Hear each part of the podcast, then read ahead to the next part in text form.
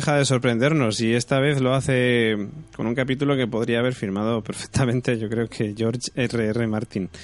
Hemos tenido respuestas, muchas de ellas ya las imaginábamos y otras quizás no.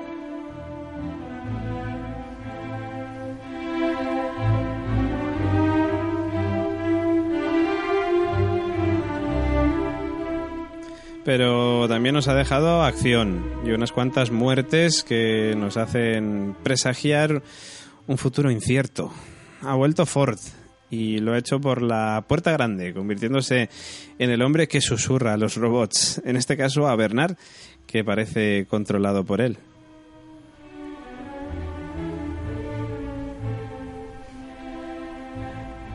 El capítulo nos ha dejado con la miel en los labios por saber qué es el valle más allá, que bueno, ya estamos preguntándonoslo desde el principio de la temporada prácticamente, pero, pero parece ser que es un lugar donde posiblemente se encuentre esa puerta que está buscando Will, un lugar eh, que a buen seguro será el final, el destino final de esta temporada 2.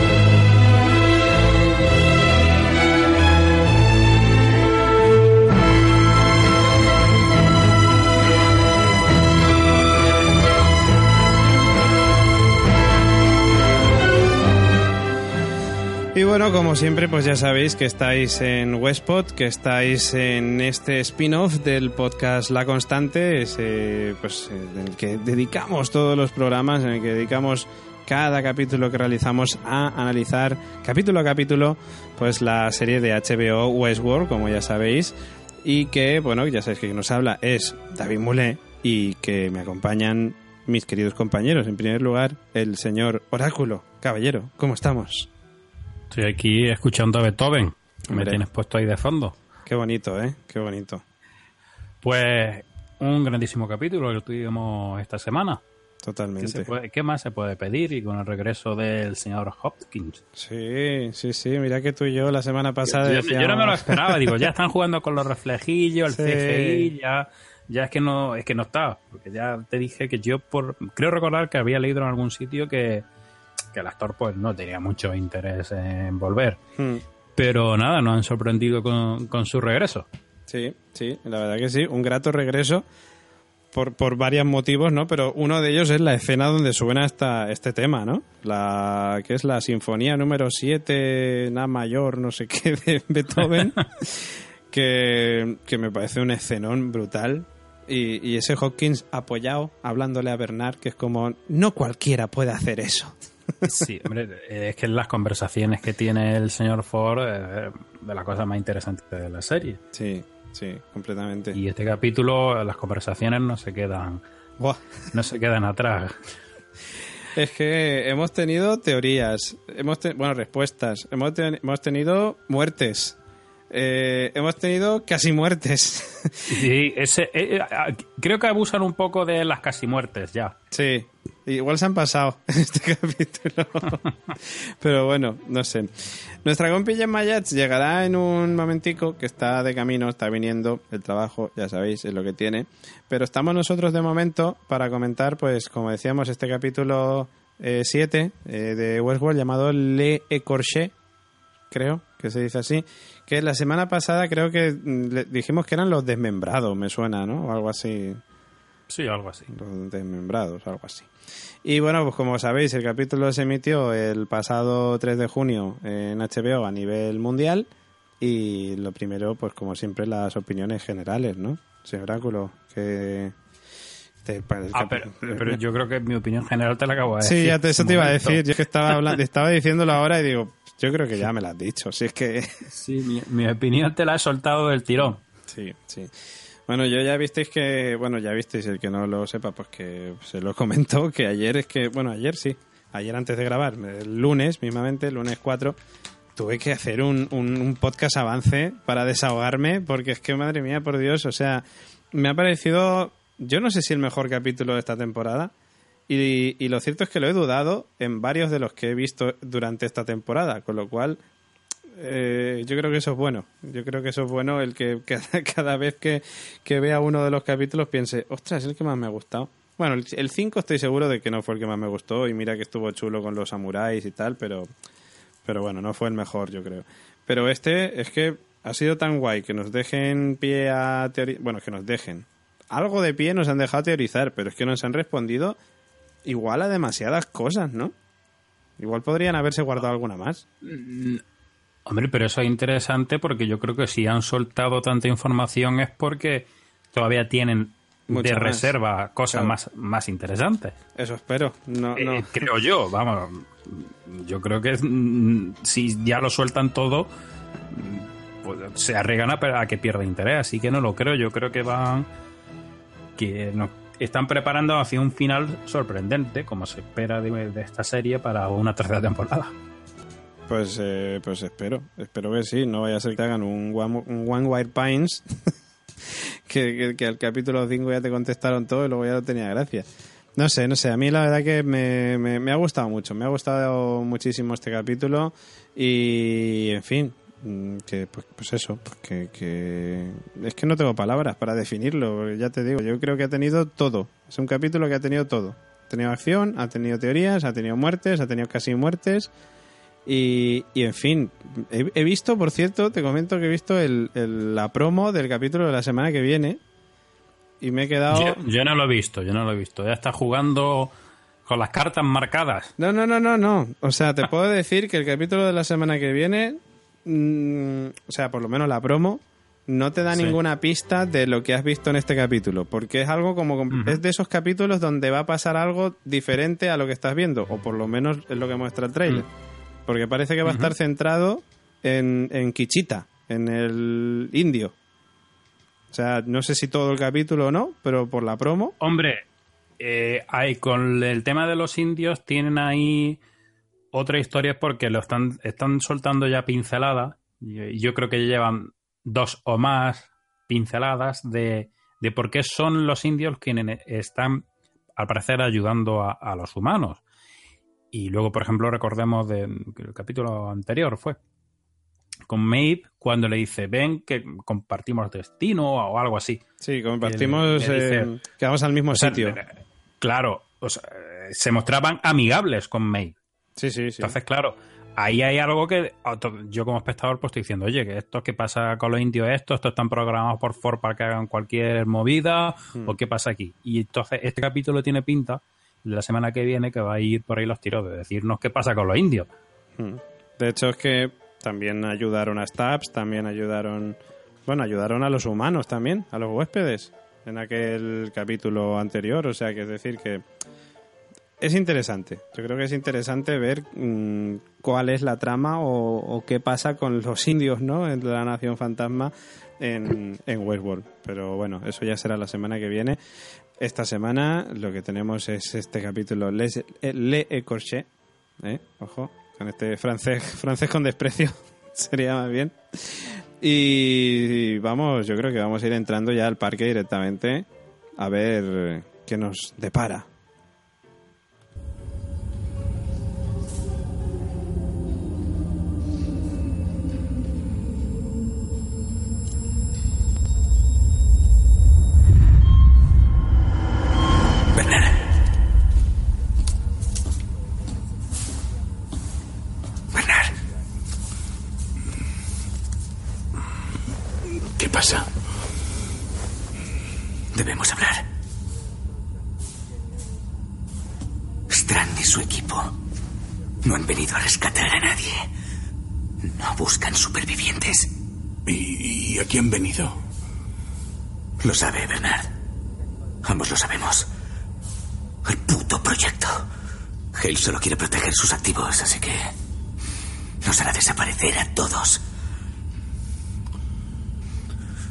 tenía un SATCOM en su oficina. Si llegamos allí, podríamos pedir ayuda. Vamos.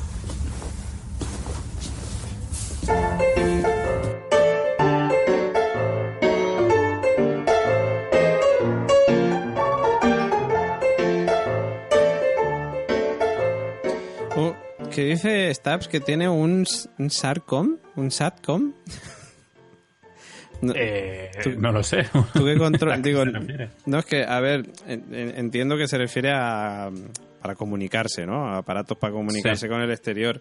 Pero digo, esto de SAT, SAT o SATCOM no, me sonaba a mí. Será un, o un comunicador por satélite.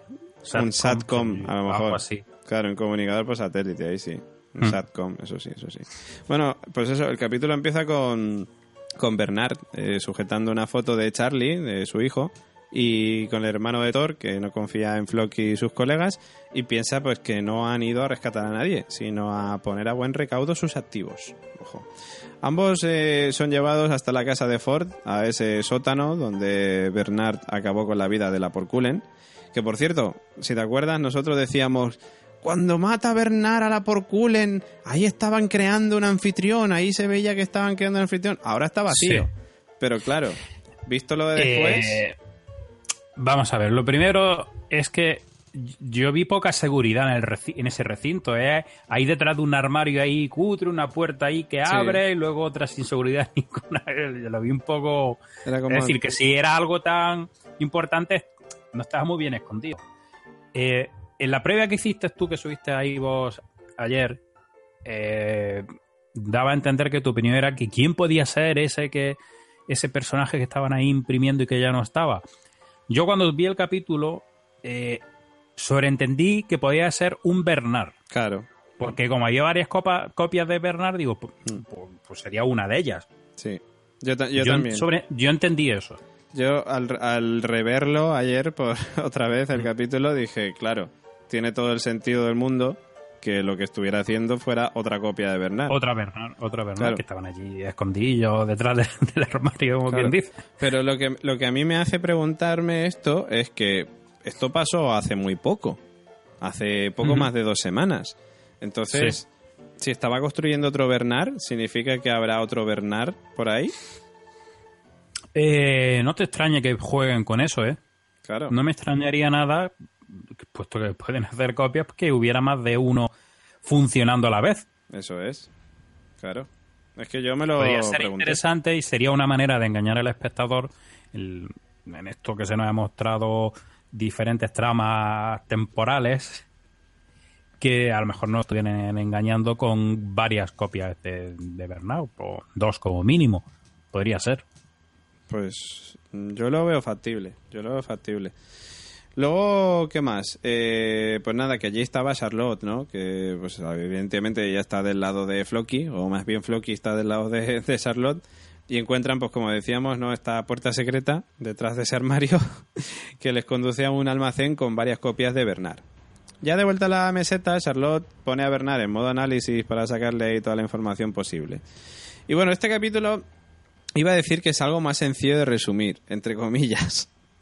Lo digo porque mm, gran parte de lo ocurrido ha pasado en el mismo lapso de tiempo, mm, con Bernard y Charlotte recordando lo que pasó aunque podríamos dividir la trama, yo creo que en, dos o tres, ¿no? En Maeve y William por un lado, en Bernard por otro y en Charlotte Dolores por otro, diría yo.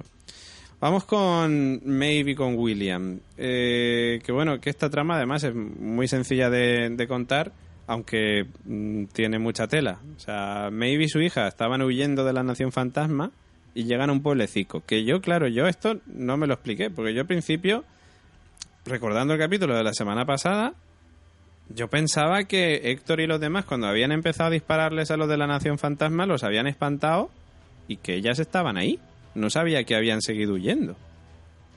A mí me sorprendió cuando las vi ahí llegar corriendo las dos. Digo, no sé, me esperaba a lo mejor ver a, Héctor, a Istis, a los demás por ahí, pero no. Sí, sí. No sé. No me quedó claro. ¿Tú, a ti, ¿tú habías pensado que, se, que habían seguido huyendo o que se habían quedado?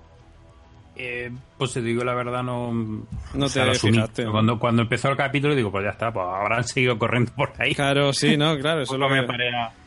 Sí, sí, no, claro, al final es eso lo que piensas, ¿no? Dices, pues habrán seguido corriendo, pero vamos, que a mí no me había terminado de, quedar claro. Pero bueno, allí pues también llega William, eh, bueno, el hombre de negro, claro, Lawrence y sus primos, que están ahí perseguidos también. Que esto me hizo preguntarme a mí, ¿han sido perseguidos a propósito para encontrarse los dos ahí? porque me parece muy casual, ¿no? Con lo grande que es Westworld. Y, justo coincide en el mismo bolecico. No, no creo que sea casual. Claro. No creo, creo que de alguna forma el Ford es como en las películas estas de Saw, que el tío lo tenía todo calculado al milímetro y yo creo que aquí pasa algo parecido. Vamos a jugar a un juego. Y ha sido de alguna forma dirigido ahí, no sabemos con qué intención, por lo pronto para que le pegue unos cuantos tiros de estos de, de estos de que no te matan, tiros de estos que no te matan. De los que no te matan. De los que justo dan en lugares donde no hay arterias ni nada, ni... Pues sí, sí, así fue un poco la cosa. Eh, pues eso, Maeve y su hija se refugian y se topan ahí con Will, ¿no? Que, que piensa que Ford las está controlando que está como diciendo, pero Ford, ¿qué me estás contando a mí de tus movidas y tal? Has caído muy bajo, ¿qué haces aquí y tal? No sé qué. Bueno, Maeve le dice que no tiene nada que ver con Ford y le pega un tiro y hace que los primos de Lawrence, pues también los controla ella con la mente, con esa red maya que decíamos, y hacen lo propio. Eh, y dejan a Will herido en brazos y en piernas. Y parece que Maeve le va a pegar el golpe de gracia cuando de repente aparece Lawrence que no puede ser controlado por Maeve al estar despierto. Que esto ya sabemos entonces quiénes son los anfitriones que puede controlar Maeve y cuáles son los que no. Es decir, por ejemplo, cuando ella trató de, de controlar a, a, su Maeve japonesa, a Sakura, no, Sakura no, a Kane, eh, que ella no pudo y tal, y le dijo no, no sé qué. O sea, entendemos que ella estaba despierta. Eh, para que quede claro. Entonces hay una serie de, anfitriones que pueden ser controlados, los que no están despiertos y otros que sí. Es que tienen que meter ese elemento porque si no está todo hecho. Porque entonces llega Maeve, no le interesa lo que está haciendo Dolores, venga, Dolores, pega un tiro y se acaba aquí la serie fuera. Entonces, si no meten este elemento de decir, no, a estos no lo puedes controlar, solo a estos que no están despiertos, entre comillas. Claro, pero que esto también a su vez nos da pistas de, de, un poco de lo que se cuenta ya al final en, en este programa, en este capítulo, ¿no? Y es que sí que están realmente despiertos, que no es que Ford les esté controlando.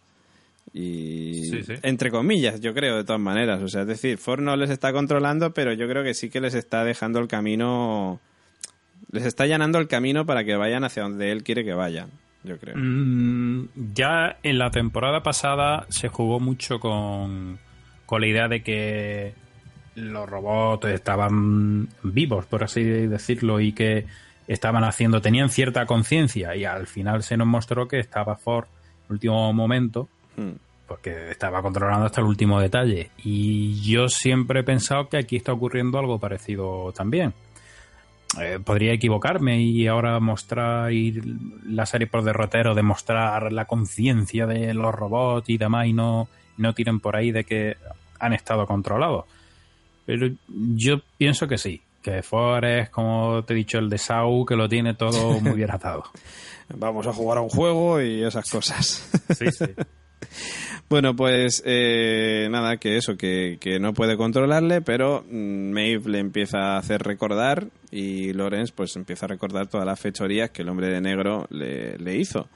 Y bueno, pues quiere venganza, ¿no? Así que le pega un tiro en el estómago, parece una cosa así, pero es de otro de los tiros de los que no matan, como decías tú antes, es otro de los tiros de los que no matan. Y cuando parece que le va a pegar el golpe de gracia, afortunadamente para William, los hombres de Delos llegan justo y se cargan a Lorenz.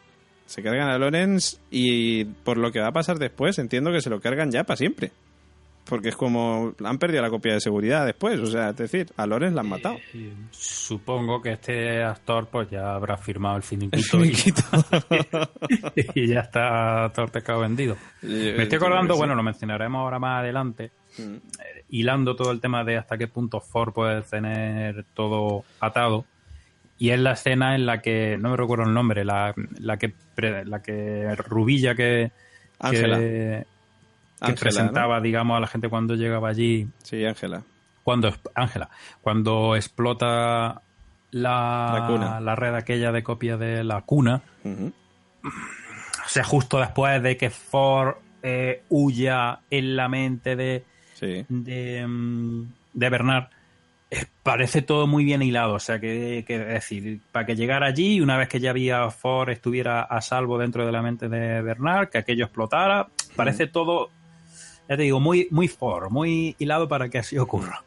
Claro, es que te iba a decir yo también, porque si en la cuna ellos, digamos que simulaban las narrativas de todos y tal, de hecho, no sé si en algún momento llegan a decir que, claro, que incluso pueden predecir el futuro, porque, es decir, o sea, pueden saber qué, acciones van a tomar los anfitriones. Entonces, es posible que gracias a eso... Precisamente la idea del Big Data y toda esta movida em, va muchas veces por ahí, en función del histórico de datos que tú tienes, predecir el comportamiento futuro de, en este caso, de, los, de estos robots.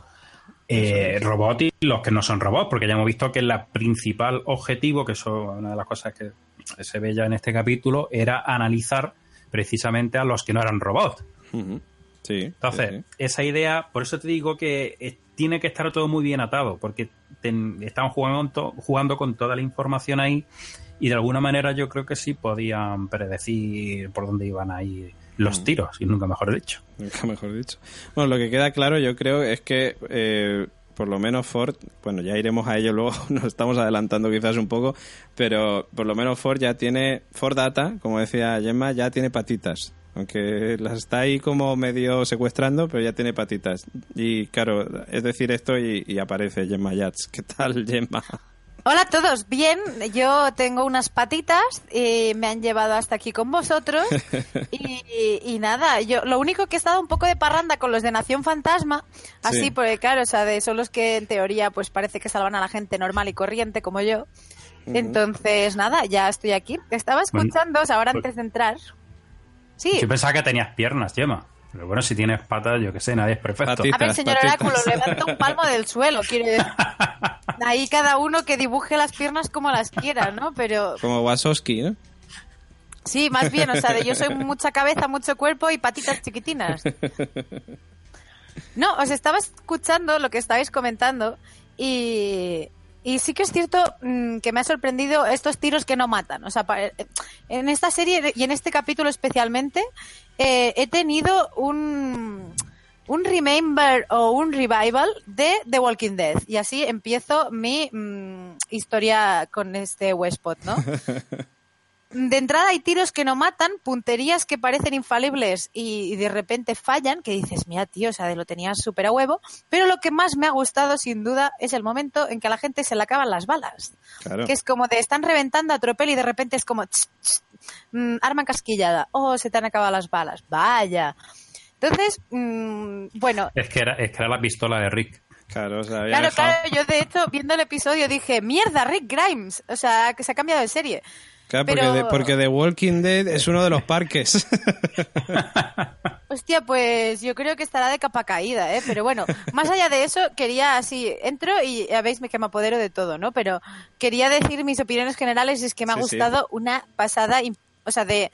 En la semana pasada decía que dio para paja y, creo que este también, o sea, este es la paja en sí porque mm, es paja mental, ardua, tensa, mm, tediosa, ¿Tediosa? pero es genial. Tediosa tampoco diría, ¿eh? Aburrido, ¿no fue? No me tediosa la paja de pensar y repensar y de darle más vueltas y repiensa esto. Está ahí durmiendo en el colchón ahí dándole vueltas ahí. ¿Qué ha pasado? fíjate, fíjate que ahora mismo la serie yo creo que está mezclando, como todo tiene influencia y demás, pero básicamente tenemos a Blade Runner mezclado con Matrix. Con Altered Carbon. Sí, por eso digo una mezcla y tal de o sea, no son elementos originales de por sí. Sí, no, no, no. Estas cosas ya las hemos visto en películas y series. Sí, pero esto ya lo decíamos la, temporada pasada, ya que, que de hecho, fíjate que se cumplió lo que dije que ocurrió en Matrix, de cómo se metía este personaje en el cuerpo de. que es lo que ha ocurrido con, con Ford. O sea, no está, está ya todo inventado. por cierto, eh, en la semana pasada en La Constante hicimos un programa sobre sexo donde al señor Oráculo se le bajaba y subía el micro y parece que todavía sigue, sigue igual. se le bajaba y digo literalmente, ¿eh? no que se le baje y suba el volumen. Es que, pesa, pesa mucho y, con el cuello tan largo que tiene, pues no lo soporta. Bueno, voy a continuar con Westworld, que si no veo que hacemos aquí un remember de la constante de la semana pasada. Eh, bueno, pues eso, que, que nada, que cuando le va a pegar el tiro de gracia a Loren se lo cargan y dejan también gravemente herida a Maeve y también la hija de Maeve es secuestrada por la Nación Fantasma. Bueno, secuestrada, que ya está ahí en plan diciendo, ah, ¿qué van a hacer? Pero no creo que le vayan a hacer nada malo, por lo, por lo que decíamos antes. No, pero precisamente por eso ya, ya sabemos que a su hija no le ha pasado nada. Claro. Porque la vamos a volver a ver y va a haber un encuentro. O sea que por más herida que esté Maeve, esto es como la. ¿Sabes que en la serie sale mucho todo estos dramas de, eh, de que están cada dos por tres en el hospital? Pues aquí el hospital son los tiros que le meten y estar allí en la camilla. Es decir, que sabemos que Maeve pues, se va a recuperar Hombre, y va a ver a su, y va a ver a su hija de nuevo. claramente, claramente. Eh, bueno, Lee, por cierto, mira, lo que decíamos de la regla de tres de tal, pues a mí me parece que eso ha fallado con una escopeta de feria, porque el walkie no volvió a aparecer, sino que ya apareció Lee directamente con sus colegas de Delos. Eh, y bueno, pues le pide, le dicen que ayuden a Maeve, que ella no es como los demás. Que esto yo creo que también demuestra un poco, ¿no? De, de ese cariño. Pero tiene- sí, sí, pero sí se ha cumplido, sí se ha cumplido porque el objetivo principal de los Walkie era precisamente este. Ah, claro, claro, verdad. Que el de la tercera vez que tal, que tuviera relación con lo del walkie. Sí, sí, es cierto, sí, sí, es cierto. es La cierto. tercera vez era para resolver ya, entonces... Claro, claro. Sí, sí, pues sí se ha cumplido, sí se ha cumplido. Hombre, la semana pasada ya veníamos anunciando de, de este cariño de, de, o hace dos, de Lee y Maeve, ¿no? De, de esta relación que tienen y, y de esta fidelidad que se han brindado uno al otro, ¿no? Porque, y, y creo que en este episodio volvemos a jugar de nuevo con la dicoto- o sea, la dualidad del, del significado de fidelidad. Hombre, el por lo que se ha visto en el episodio de que evitar que, que la disparen más todavía de lo que estaba disparada. Eh, ¿Cómo se ha quedado ahí? Se ha escondido porque venía, Dolores. venía el, el robot malo. Sí.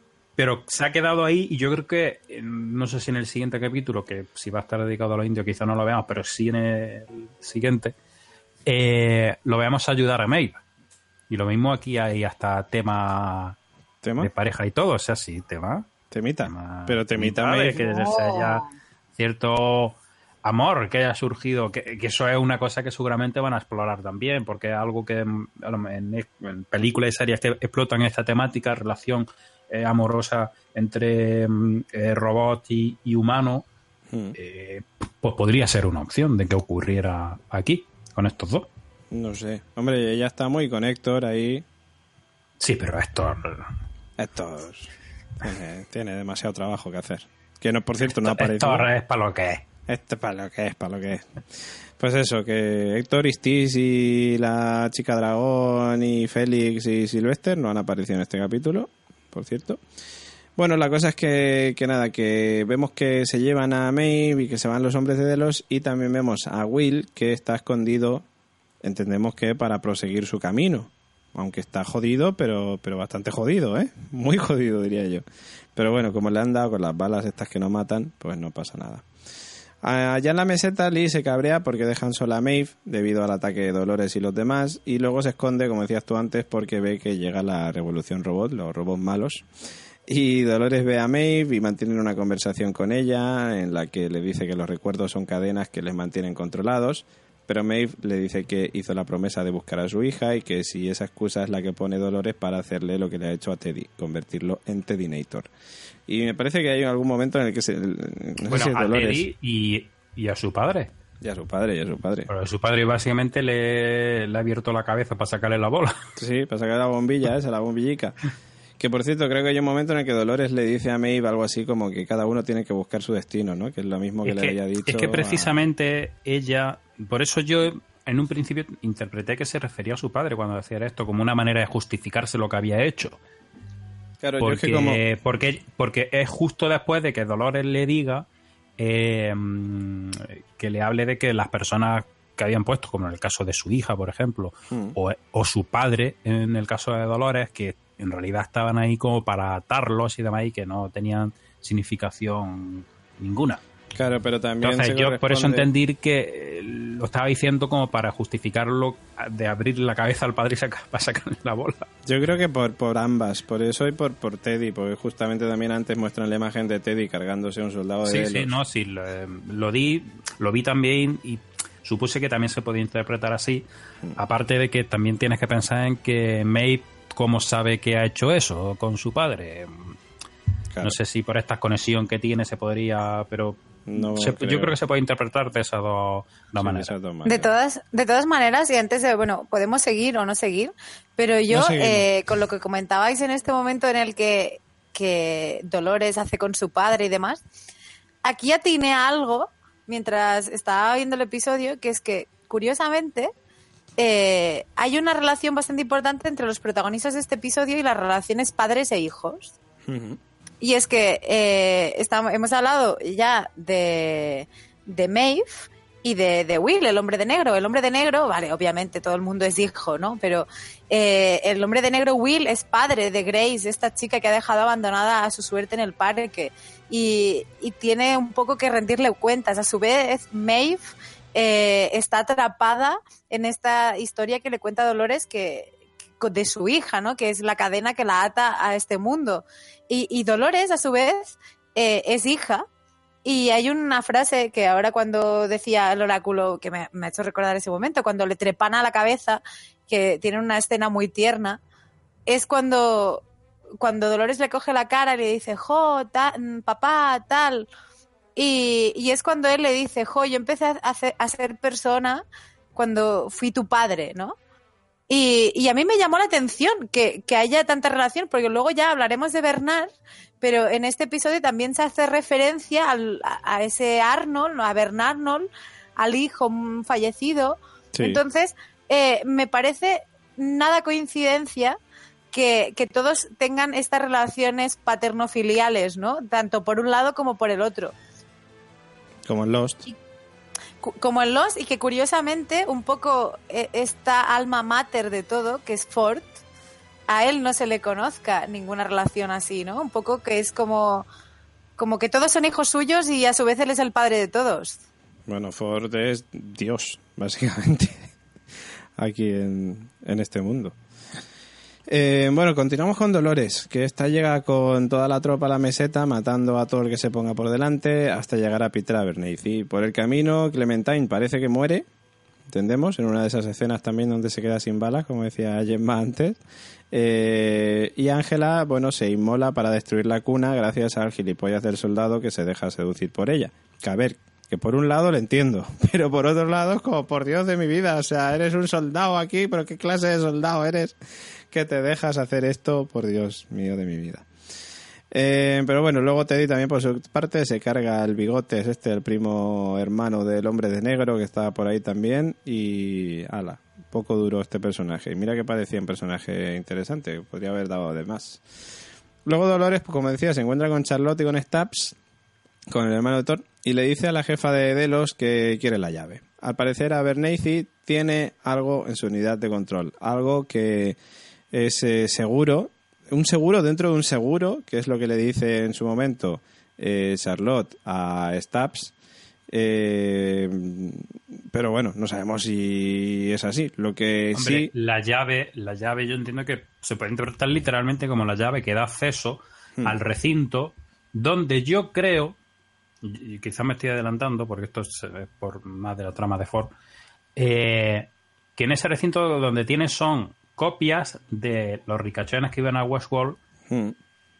para que en un futuro ponerse su, su bolita con su la copia de su cerebro. E, esto lo dijimos ya. En su copia. Yo creo que pueden ir por ahí los tiros. Yo creo que esto lo dijimos ya en el, yo no sé, en el tercer capítulo, me parece. Bueno, el cuarto capítulo creo que ya se nos había ocurrido la idea de que el Valle de Allende, este, o el Valle más allá, o llámalo como quieras, o Gloria, que también lo llamaban, pueda ser un lugar donde tengan ahí guardadas las conciencias, digamos, humanas. Y de hecho, en el audio. Yo creo que no solo la conciencia, sino copias de los cuerpos. También puede ser, puede ser también. o sea, que por el negocio yo creo que estaba en, en a, esa, a esa gente venderle la vida eterna, entre comillas, hmm. eh, de esta forma. Es decir, mira, tú te vamos a hacer una copia y te vamos a implantar aquí en el cuerpo este robótico y ya no te vas a morir. Hmm eso también eh, tiene el problema de que Ford eh, en este mismo capítulo dice que, eso no funcionaba. o hmm, sea, que, lo que le había pasado al señor Delos. Entonces yo no sé eso cómo hilarlo. Bueno, va- vamos a escuchar bien la conversación para, para reescucharla y ver si sacamos algo más en claro. Nos creasteis a vuestra imagen. Nos creasteis para que nos pareciéramos a vosotros, para que sintiéramos, para que pensáramos y sangráramos como vosotros. Y aquí estamos. Pero somos muy superiores. Y ahora vosotros queréis ser como nosotros. En eso consiste vuestro proyectito, ¿no? Te prometo una cosa. Vuestros sueños de eternidad morirán en ese valle, junto a las almas allí reunidas.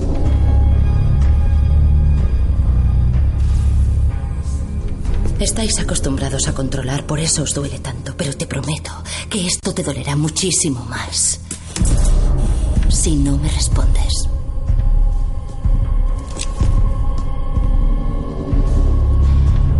¿Cómo extraigo la llave de su cabeza? Abriéndole el puñetero cerebro. ¿Quieres que me la cargue? Te crees invencible, pero no lo eres.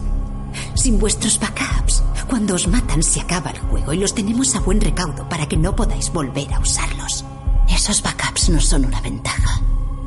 Son grilletes. Los usáis para reconstruirnos, reprogramarnos y atraparnos en vuestra retorcida fantasía. ¿Y crees que voy a permitirlo?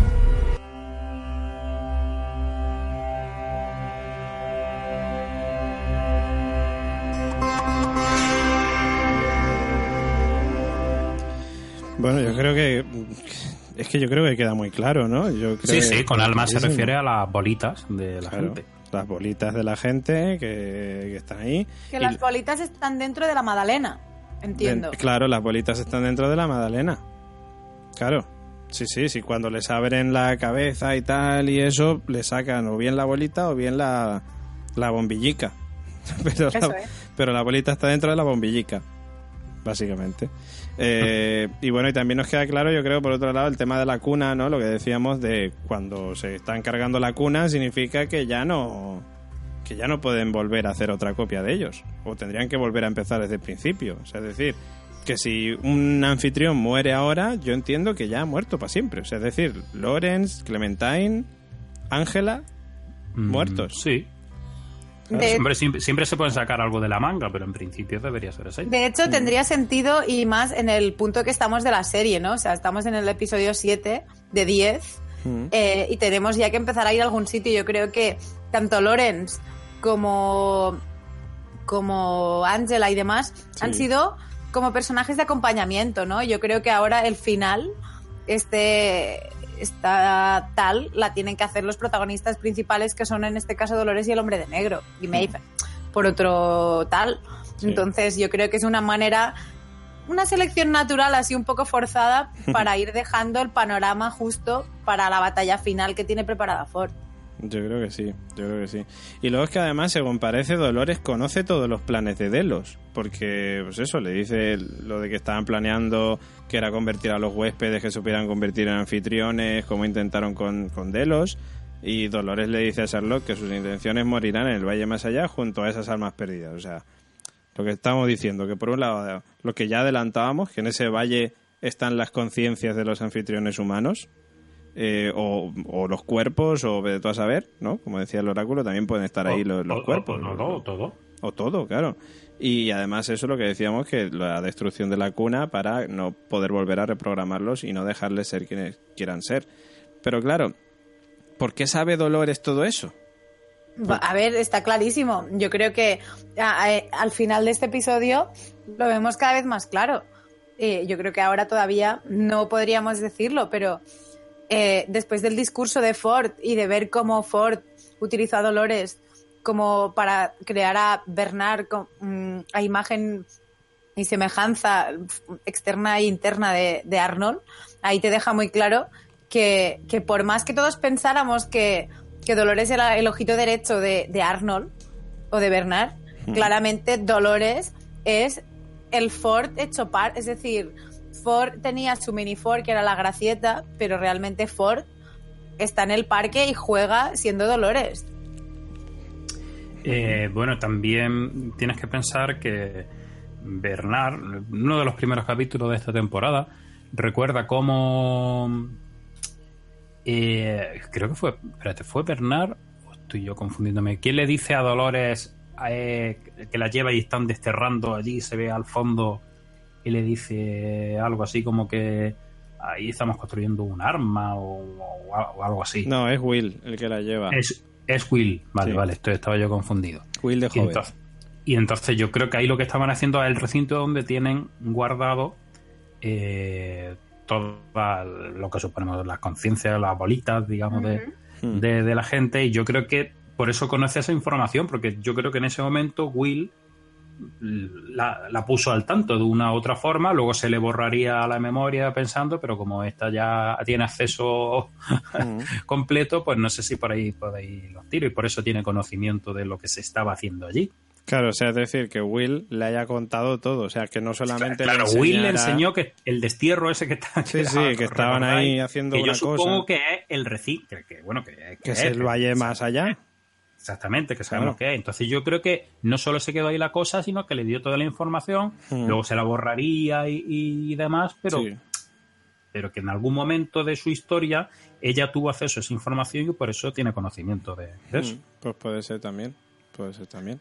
Mm, Ambas cosas. Yo no, o sea, no lo veo mal, pero yo creo que fue un, complo- un complemento. Creo que fueron las dos informaciones un poco un poco como complementarias, ¿sabes? O sea, no Sí, me sí. cuadraría que de repente Dolores tuviera tan claro el esquema mental de cómo funciona todo solamente como por una conversación con Will o como en este caso con el hombre de negro. O sea, de, sí que a lo mejor para saber dónde está el cacha, o sea, la cosa esta de las mm, sacadoras de petróleo estas del puente extraño y todo el rollo, Mm. pero pero no me parece que, que nos hayan dado pistas suficientes para decir que con una vez o con una historia que te cuenten ya te quedas con la copla y hagas ahí un ¡uh! y te, se- te quede todo súper claro. Sí. O sea, yo creo que tiene que también. tener un poco de información almacenada previamente y creo que es por Ford. Yo creo que, que ambas cosas me, me encajan. Y, Vamos a ver. Y pueden ser Ford- complementarias. Ta- Otra de las cosas que también queda, que se explica en este capítulo, que recordáis cuando la semana pasada nos quedábamos así todos con ese comienzo en el que Dolores, y yo dije, a ver si es que está metiendo un caballo de Troya, ella no. Y al Hmm. final resulta que Dolores, en, es- en ese punto, no estaba controlando, estaba controlando a Bernard, pero a través de Ford, era un instrumento de Ford. Entonces, lo que hemos dicho muchas veces, que siga siendo un instrumento de Ford. Claro. Sí, sin duda. Sin duda, sin duda, yo creo que sí. Bueno, eh, pues eso, que, que durante el tiroteo y lo de la cuna y no sé qué, pues aprovechan ahí Charlotte y el hermano de Thor para huir. Y Dolores pues se cabrea mucho y en fin, ya hemos visto que luego se encuentra con Maeve y después pues se piran, se pira con sus colegas, me imaginamos todos pues que, que al valle más allá, ¿no? Luego, por otro lado, tenemos a Bernard. Y Bernard está en la matriz de Westworld, en la cuna, donde se encuentra ahí con Ford, que le explica algunas cosas que, bueno, pues nosotros ya veníamos teorizando. Pero vamos a escucharlo porque yo creo que por más que lo escuches varias veces, siempre es como, quiero volver a escuchar qué ha dicho este señor. Y, y- vamos a volver a escucharlo ahora mismo también in situ para, por si acaso se nos escapará algún detalle y seguro que algún oyente lo agradece.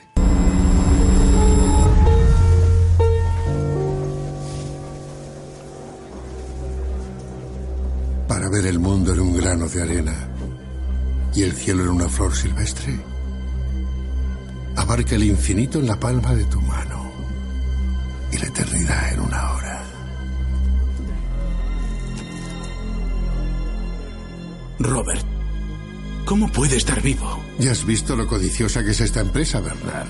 ¿Crees que James Delos habría gastado su fortuna solo para resucitarse? Era un empresario, habría preferido la muerte a una mala inversión. No creo que Dios descansara el séptimo día, creo que contempló su creación sabiendo que algún día sería destruida. La unidad de control que imprimí era usted. Hizo que le trajera aquí antes de... De que Dolores me matara, sí. Vaya, Bernard, veo que aún no has entendido qué es este lugar. Eres inteligente, Bernard. Te creé así. ¿Nunca te has preguntado por qué sus historias apenas han cambiado en 30 años? Creía que los bucles eran para los anfitriones, para tenerlos centrados. Pero no eran para eso, ¿verdad? El parque es un experimento, una prueba de laboratorio. Los huéspedes son las variables. Y los anfitriones los controles.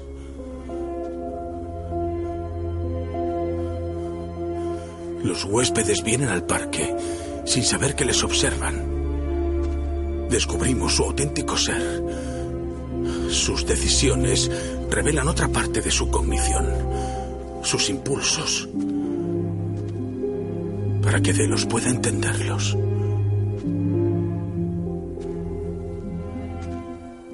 Para que Delos pueda copiarlos.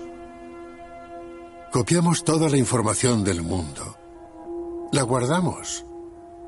Salvo la mente humana. El último bastión analógico en un mundo digital. Nuestra misión no era codificar a los anfitriones, sino decodificar a los huéspedes. Los humanos juegan a la resurrección. Buscan la vida eterna. No quieren que seáis como ellos, quieren ser como vosotros.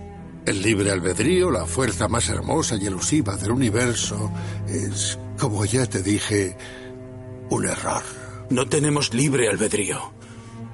Solo creemos tenerlo. Hizo que Dolores le matara. Sabía lo que haría. No la empujé a ello.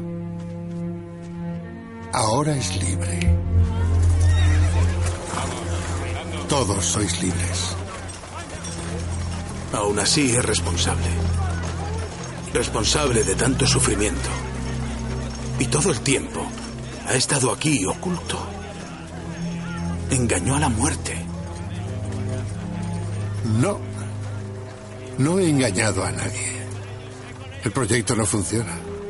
Aún no. Aprendieron a copiar una mente como el chaval que tararea una melodía ajena. Mi mente funciona aquí, pero en el mundo real no. Ahí fuera me degradaría en cuestión de días. O enloquecería, como James Delos. ¿Y por qué está aquí?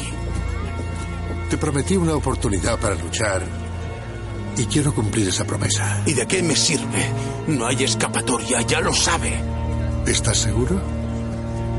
Los anfitriones se dirigen al mismo sitio, el Valle de Allende. ¿Qué encontrarán allí? ¿Cómo acaba la historia?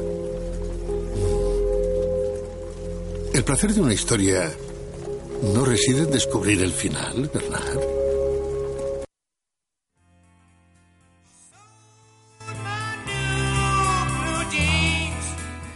Me, me he empanado, me he empanado. y no le he dado bien a la música antes. Que mm, ahí teníamos toda esa conversación. Me he empanado además porque Gemma nos pasaba de estas cosas que de repente, pues como ella es nivel experto de Reddit, nos pasaba de repente un hilo por aquí que ahora luego ella nos comentará un poquito la, la teoría que hay, porque a mí no me ha dado tiempo a, a poder leerlo todo. Eh, porque además también estaba escuchando el audio a la vez, porque digo, aquí hay demasiados detalles que se nos pueden escapar, ¿no?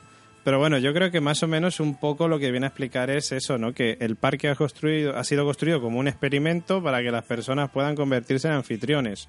Es decir, el propósito del parque es la vida eterna de los seres humanos, ¿no? Que, que puedan hacer como modelos, pero bien. Sí, eh, todavía no que lo que no queda claro es si el objetivo era vender esa vida eterna a los ricachones que iban al parque o algo más o- oscuro de sustituirlos. Claro. Yo creo que quizás va a ir los tiros por la primera opción, yo creo. Eh, Pero sustituirlos, ¿tú qué te refieres? ¿A que vayas tú como yo soy el señor que va a Westworld y me quitan mi conciencia y luego me matan y luego Claro, a la algo así para controlarte. Tú imagínate, yo, yo creo que por ahí no van a ir los tiros porque hasta qué punto puedes controlar luego a esa gente, no lo sé. Yo creo que iba más por el negocio, el negocio de venderte la, la vida. La vida eterna. eterna. Sí, yo también creo Yo que creo va por ahí. que va- va por ahí los tiros. Y luego, pues aparte, pues el parque en sí se comportaba como esto que se hace con las redes neuronales y demás, lo que se llama el entrenamiento de la red. Eh, someter eh, como a, varias, en bucle, digamos, a muchas posibilidades para ver, sacar de ahí una estadística de cómo se debe comportar, en este caso, eh, la gente, sacar esa información, decodificarla, como dice como dice Ford, a base de repetir de, esos bucles, de repetir mucho y de entrenar a esa red. Es verdad, sí, lo dijiste, lo dijiste la semana pasada. sí, sí. Bueno, y aparte yo creo que también en la conversación queda un poco claro lo que decíamos antes, ¿no? Lo de que gracias a la cuna Ford puede saber lo que van a hacer los demás y por eso él le dice, Dolores no, yo no mandé a Dolores a que me matara, yo sabía que Dolores me iba a matar. El tema, el tema, fíjate como Ford dice, que que no funciona todavía. O sea, que eso de meter las bolitas, que lo de las bolitas muy bien, que eso sí, estupendo. Mm. Pero que si se mete en los cuerpos, que es lo que falla, entonces no funciona todavía.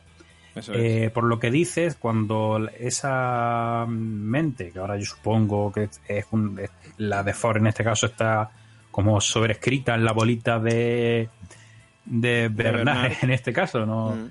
Es supuestamente tendrá, no sé si aquí seguirá funcionando así, él tendrá unos días. Claro, es que por unos días dentro para, pero ¿para qué? Para ¿cuál es su objetivo? Conseguir las patitas, como dice Gemma, o unas patitas suyas. claro, claro, es que es que a ver, mm, esto es, es importante, yo creo, porque mm él le dice eso, le dice, yo aquí estoy de puta madre, pero si yo me fuera al mundo real, yo no duraría más que unos días o unas semanas porque me volvería loco como modelos. O sea, es decir, él ahora está fuera, él ahora está con Bernard. Él, entendemos, como dices tú, que tiene unos cuantos días o semanas para poder...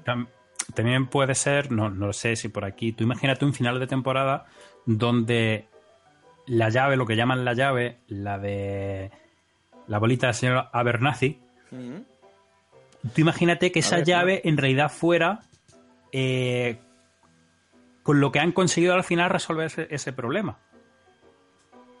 Y, que, y que esa llave, que ahora la tiene Dolores, que se dirige a dónde? Al valle más allá. ¿Y a dónde va a dónde va Bernard con Ford dentro? Entendemos que al mismo sitio. Al mismo sitio. Tú imagínate un final de temporada donde con esa llave y imagínate un cuerpo de Ford que esté allí inanimado y le hace la transferencia de, de Ford en ese momento y nos encontramos un final de temporada donde el señor Hopkins aparece de nuevo para una tercera temporada ya con su cuerpo robótico hmm. de nuevo metido en la serie con patitas. Yo creo que podría ser un final de temporada interesante. Podría ser, podría ser. y que ya te digo que la solución a ese problema fuera precisamente eso que llaman la llave. Eh, Porque es muy, es muy interesante que diga todavía. O sea, no lo hemos resuelto todavía. Claro, pero eso también es lo que le dijo el hombre de negro a, a Delos, lo de que todavía no lo han resuelto, es posible que en unos años ya puedan. Que claro, por esa regla de tres dices, ¿y por qué a Delos le mintió? A lo mejor es que le mintió, le dijo, no, mira, que esto ya se puede hacer, pero, no es que fíjate, fíjate, fíjate, David, que ¿por qué Ford ha llegado al límite de decir, mira, le pegan un tiro a mi cuerpo físico, ¿por qué tiene esa seguridad? Porque tú imagínate que quizá él ya sabe que él haya dado con la solución a ese problema que tenían. Entonces ha dicho, ah, amigo, que ya tengo la solución a esto. Ahora me pueden pegar un tiro porque tengo la seguridad de que voy a seguir viviendo ya sin problema en uno de estos cuerpos de impresora 3D. Hmm. Y yo creo que pueden ir por ahí los tiros. Claro, pero por, por, un lado, esa sería la motivación de Ford, o podría ser la, motivación de Ford. La motivación hmm. de Dolores entendemos que es ir allí y destruirlo todo. El, la, motivación de Dolores, ya te digo que yo creo que sigue estando, aunque él dice que ahora son libres, hmm. pero bueno, mira, sí, libre como Bernard, mira qué libre es. Sí. Eh, yo creo que Dolores todavía está controlada por, por, Ford, y que simplemente está llevando la bolita, es decir, está poniendo la llave, la bolita de su padre, la está llevando allá donde Ford quiere que esté, porque es la llave, como digo, para dar con ese la solución a ese problema que tienen de integrar cuerpo físico de impresora 3D con bolita de, de humano. Pero por otro lado tenemos a William, que él también tiene que ir al valle más allá Y él lo que había manifestado en anteriores capítulos era que quería reducir todas cenizas, o sea, es decir, que también quiere destruzar, destruir todo. O sea, puede ser que el objetivo de Ford sea utilizar a Dolores para que él pueda meterse en sus patitas también y poder ser anfitrión, y el objetivo del hombre de negro sea destruir todo eso para evitar que, aunque no lo sepa él, pero para evitar que Ford pudiera salir. No lo sé, no lo sé. Eh, Yo quería deciros que, claro, lo que os he mandado tenía, tenía relación con esto, con esta motivación, y, y creo que a lo mejor sería un poco, eh, no spoiler del episodio siguiente, porque no lo es, eh, pero... Hemos hablado ya de, de la promo. Mira, ¿eh? pero David, que- eh, disculpa, Gemma. Eh, ten en cuenta que tú imagínate que dentro de los cálculos de Ford estuviera que Maeve lo hubiera matado al hombre de negro allí y que ya no pudiera llegar a. Claro, pero entonces, ¿para qué coño le hace a él ir para allá? O sea, para el valle más allá y buscarle esa puerta y no sé qué, si, si tiene como objetivo que la mate Maeve. No lo sé, Claro, no sé. no lo sé. Eso nos tendrán que eh, a final de temporada sorprendernos. Claro. Gemma, ¿qué estabas diciéndonos de la teoría de, de Reddit? Hombre, habéis hablado ya de- del siguiente episodio de Kiksuya, Sí. que me veníais diciendo que a lo mejor volveríamos a ver a los japoneses por el nombre del episodio y demás, que no, que que es no. algo más nativo americano y tal. Entonces, eh, curiosamente, hay una persona X en el mundo que estaba de turismo por las por, por la zona de Arizona y encontró una, una postal que se llama ah, Men in the Ways, in the Maze, perdón, Y, y es un, un laberinto así muy parecido al de Westworld con una figurita humana arriba del todo. Y es como de, hostia, esto es muy Westworldiano. Entonces, como seguidor de la serie se rayó, le dijo, voy a ver- leer la historia, la leyenda que, que marca esto del laberinto, porque va muy acorde con lo que estábamos diciendo ahora de las funciones un poco de cada uno, ¿no? Y, y dice así, dice, el hombre en la parte superior del laberinto representa el nacimiento. Siguiendo el patrón blanco, comenzando en la parte superior, la figura atraviesa el laberinto encontrando muchos giros y cambios. Uno adquiere conocimiento, fuerza y comprensión. Acercándose al final del laberinto, uno se retira a un pequeño rincón del patrón antes de llegar al centro oscuro de la muerte y de la vida eterna. Aquí uno se arrepiente, limpia y reflexiona sobre toda la sabiduría adquirida. Finalmente, puro y en armonía con el mundo, la muerte y la vida eterna son aceptadas. Esto es lo que dice la leyenda del laberinto. Y, y claro, si, si nos paramos a pensar de que están hablando de si el motivo del hombre en el laberinto se, es utilizado en la zona oeste, ¿no? Suroeste, en este caso, de Estados Unidos, que es el oeste de este parque, ¿no? Un poco haciendo esa referencia. Y dice que cada patrón, mm, o sea, lo que viene a decir también la leyenda es que cada patrón tiene un error, conocido como DAO o como puerta, Anda. integrado en el mismo patrón para que uno se pueda liberar. Entonces, si tenemos en cuenta todas estas palabras claves, véase laberinto, véase vida eterna, véase eh, muerte y demás, entonces aquí habría que ver quién desempeña cada papel, ¿no? Porque, o sea, si sabemos que el objetivo del parque es crear una vida eterna y hacer que los invitados se sientan como anfitriones, y sabemos que Will está en, en el rollo de convencer a Jim para que invierta en ello, Ujú. y que Ford mm, al final parezca ser casi inmortal. Entonces, eh, ¿es Dolores, este hombre en el laberinto, que hace todo este camino de aprendizajes para luego llegar a la muerte? ¿O es Ford? ¿O, o es William? ¿O, o es la historia que William, que Ford le ha preparado a William? Pero llegará a la muerte o llegará a la vida eterna. Claro, y es un poco, pero es una cosa, lo que hablábamos, que eh, y lo que veíamos en estas imágenes, el, el lago, vemos un montón de, el lago puede ser ese punto del más allá, del final del todo. Entonces, ¿Qué lago? ¿Qué en el lago? lago, El mar, este que apareció de Sí. repente. Ah, vale, vale. Donde Eh, los cadáveres, ¿no? De, de los anfitriones. sí, claro, es, en este caso estos no tienen vida eterna, o podemos pensar que no, que en este caso han optado por la muerte. Pero si, por ejemplo, estamos viendo que Ford se dirige hacia un camino de la vida eterna, entonces yo creo que es un poco mm, una lucha y me atrevería a vaticinar que se le está poniendo enfrente a Will, a William, Mm. esa posibilidad de ser humano, de, de, haber luchado por algo y morir en ello y en el intento con esta sabiduría, o a lo mejor ponerle en el brete de decir, oye, y tanto tú que pinchaste a Delos para que, para que pusiera dinero en esto y tuviera la vida eterna, tú ya empiezas a ser mayor, tú también quieres esta vida eterna. Y yo creo que, a ver, es el instigador del proyecto, William. Hmm. Entonces, ahora mismo eh, tiene la posibilidad de ser eterno para siempre, pero ¿creéis que a lo mejor no le estará Ford preparando la dicotomía de qué quieres? ¿Ser invencible? ¿Estar aquí para siempre? Yo es que ya lo dije en su momento, que yo creo que cuando lleguen al Valle Más Allá se van a encontrar con un anfitrión William de joven. ¿De joven y por qué no de mayor? Yo creo que William de joven lo vamos a encontrar. Hombre, puesto a elegir. Hombre, claro, puesto a elegir, no vas a elegir el cuerpo ya de mayor, lo vas a elegir ya de vamos a ver, realmente, y, cuadraría un poco lo que estás diciendo y lo que, lo que dijiste y lo que estás diciendo, porque yo creo que Jimmy Simpson no se ha desvinculado eh, del todo de esta serie. Claro. Eh, sigue estando en varias promociones, en, eventos y demás. Hmm. Es que además a mí me encanta. claro, el hecho de que no se haya desvinculado del proyecto implica que podría volver a salir, claro que mm, sí. Pero yo creo que es un poco... Bueno, y el, vídeo este que vimos en la web también, de Discover Web que, que pensamos también que se refiere... O sea, que, que, esa persona que no se llega a ver, entendemos que también era Will. Claro, claro. Yo, pero yo lo que creo es un poco la, que aparecerá la duda de Will, de a lo mejor le aparecerá esta duda en el Will joven, ¿no? En este, en este cuerpo. ¿Qué mm. quieres? ¿Tener a tu cuerpo para siempre?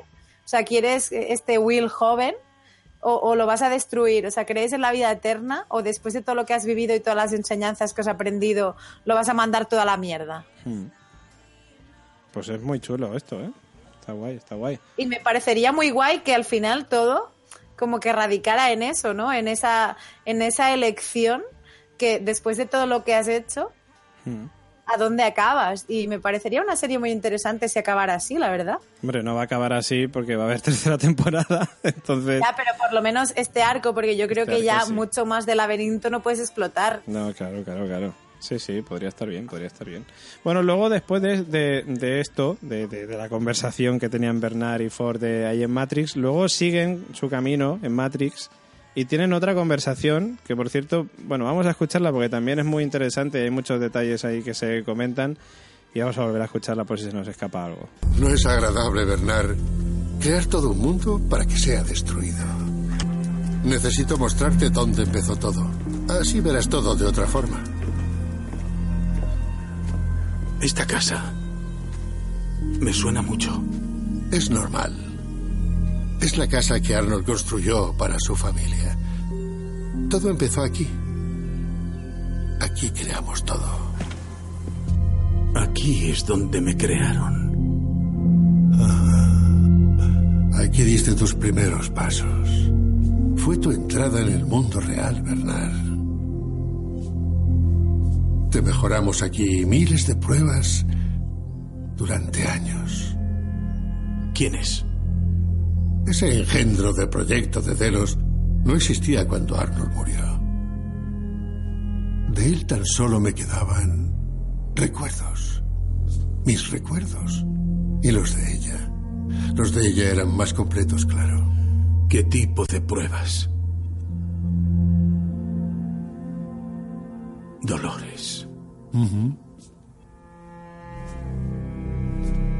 Ella Conocía a Arnold mejor que nadie y podía verificar si mi personalidad era fiel a la de él. Os dejé juntos muchos años hasta que al final la engañaste. Dijo que nos tuvo separados, que nuestra interacción no era positiva. No era fácil engañarla.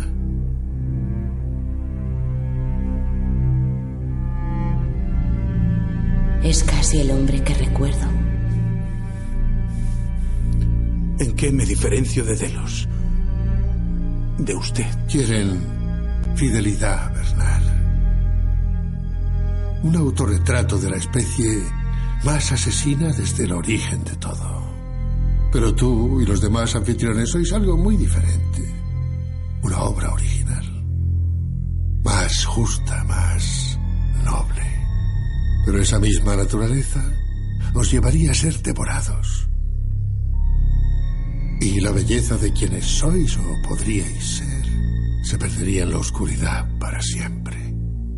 A menos que yo abra la puerta. Lo siento, Bernard, pero careces de la capacidad de sobrevivir. La culpa es mía. Dijo que determinaríamos nuestro destino. Nos dio libre albedrío. Lo hice, pero no te servirá de nada.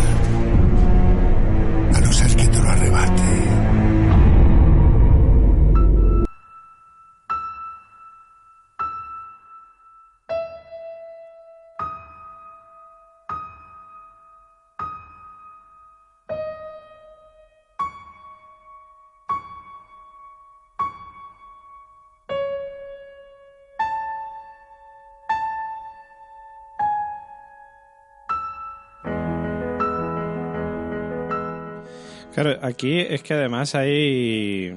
Bueno, aquí por un lado ya nos sacan de dudas de si Arnold era un anfitrión, digamos, con la mente de Bernard. O sea, perdón, al revés. Si Bernard era un, anfitrión con la mente de Arnold, ya nos sacan de dudas. Y, y, no, él es un anfitrión anfitrión. No es que sea un humano trasplantado, como Delos o como Ford. Eh, y por otro lado, bueno, vemos que, que comenta el tema de eh, de, que, de que necesita, eh, bueno, a ver, espérate que me, aclare yo, me estoy liando. Eh, que eso, que los anfitriones que son más justos, que son más nobles, pero que esa naturaleza les, les llevaría a ser devorados y la belleza de lo que son y que podrían ser se perdería, a menos que Ford abra la puerta. Ojo, ¿eh? La puerta, que sale aquí también. Sale aquí también la puerta. Vamos a ver. En esta conversación con, esto contradice la idea esta que acabo de mencionar antes, porque aquí básicamente eh, Ford, ¿no? ¿cómo lo califica? De engendro el proyecto de, sí, Delos. Una cosa algo así, algo así, sí. Eh, es decir, mm, aquí da a entender que su objetivo no sería ponerse patitas, porque si está llamando, es decir, que el objetivo final, él no comparte que pasar la mente la mente de los humanos a robots, él no lo comparte en esta última conversación. pues a lo mejor no lo comparte para los demás, pero para él sí. Ah, bueno, también puede ser. yo en esta conversación da a entender como que él es más partidario básicamente de que los humanos se extingan sin copia de bolita ni historia. Claro. Y, y que queden los robots libres para hacer lo que en todo su en todo su esplendor, abriendo mm. esa puerta. No sabemos a qué se refiere mm. con la puerta. Mm. Sí. Y bueno, pero entendemos que es la misma puerta a la que ha mandado a buscar a William también. Entendemos que, esa puerta es el valle más allá. Entonces yo creo que sí puede ir por ahí los tiros de que Ford sea más partidario de la destrucción de todo lo que tienen allí. Claro, pero es que ya te digo, eso me, choca porque es que William también quiere lo mismo. Gemma, ¿qué, ¿por qué pones caras? No, pongo caras porque estoy leyendo aquí cosillas. Ah, vale, es que ponías caras como de tristeza o algo así. Digo, ¿qué le pasa a Gemma? que, pues, pues eso, que es que claro, eso choca porque William también quiere hacer lo mismo, quiere ir allí, quiere destruirlo todo. Entonces mm. es como Ford entonces realmente está ayudando a William. ¿Qué leches pasa aquí? O sea, ¿quién no, está pero porque y, claro, o sea, ¿qué leches pasa? Pero ¿qué está pasando para que eh, quieran destruirlo todo? O sea, que ha ido mal realmente porque hasta la fecha, vamos a ver, el proyecto no inmaculado, pero mm, hasta ahora todo sale según los planes que tenía William en un principio y es el proyecto que le vendió a Delos, a Jim Delos. O sea, hmm. no entiendo qué parte del proyecto se ha jodido porque él le vende la posibilidad de que la conciencia humana sea almacenada en un garbancito de colores y te puedan poner unas patitas ajenas que se asemejen a ti. Entonces, para esto, objetivo cumplido. Y es más. Pero, sí, sí, no, continúa, continúa. Ahora te... No, es más, o sea, y luego dice que encima el condicionamiento humano es una base de datos, es un big data, como decíamos, para, para, comportamientos y estímulos que puedan mejorar esta experiencia, ¿no? Que es un poco por eso Dolores tampoco veía a, a Bernard, a Arnold dentro de Bernard, ¿no? decía, a ver, es distinto, ¿no? No actúas igual, ¿no? Eh, pero por otro lado, ¿qué ha pasado o qué, qué, les ha disgustado para que se vaya a la mierda? Porque al final eh, mm, Ford lo tenía todo atado. Parece que ha invitado y ha dado alas a Dolores para que le destruya a él. Eh, a raíz de eso, toman conciencia y se van a la mierda. Eh, eh, no lo entiendo, sinceramente. O sea, pese a que soy capaz de teorizar en muchos motivos ajenos, eh, el verdadero sino, como hablaba mm, Meif el otro día, el, verdadero sino de la cuestión no lo entiendo. a ver, yo como lo entiendo de esta manera. Bueno, a ver, por un lado, que ya, ya hemos descubierto ya en qué momento era la conversación entre Dolores y Bernard, que entendemos que fue hace tiempo cuando la estaban, cuando estaban creando, digamos, a Bernard, entrenando a Bernard. o sea, en el pasado. Por otro lado, lo que yo entiendo de lo que comentas tú es, el hombre de negro es el máximo accionista de, de, la compañía, vamos, básicamente, de, Delos ahora mismo. Es, es, el jefe de Delos porque Jim Delos le deja, digamos, a él plenos poderes. Pueden haber obligado a Ford a que hiciera ese curro, a que convirtiera a la gente humana en anfitriones. Pero Ford podría decir, me cago en la puta, es que a mí esto no me gusta. Entonces, puede estar en contra de ello. Y luego Ford, o sea, y luego William, por otro lado, en la conversación, en la última que tiene con, con Delos, en el capítulo este de la enigma de la Esfinge, le dice algo así que mm, tú no te mereces, un tío de mierda como tú no se merece la vida eterna y, y vamos, y ninguno se lo merecería y yo el que menos también y tal. Entonces, claro, William tampoco al final parece ser ese error, ¿no? Que él decía cuando se refería al más allá del valle y tal. Entendemos que es eso, que es ese error que él decía, es que dices que esto no tendríamos que haberlo hecho, es que esto no, no va conmigo al final. Lo he estado haciendo durante muchos años, pero pienso que es un error. Ahora que ya soy viejo, pues va a tomar por el culo. Por lo que me cae en el convento, me cago dentro, ¿no te jode? Sí, bueno, pero a ver, ¿qué otro podría pensar? Ya que soy viejo, pues quiero acabarlo para seguir siendo inmortal. O sea, para seguir, para ser inmortal en este caso. Pero bueno, no sé. Bueno, Gemma se nos tiene que marchar, que ha entrado y se va. Con eso. Sí. Yo es que como las pelotitas estas dan muchas vueltas y van corriendo, yo vengo aquí, dejo mis historias, os doy mis patitas y me voy.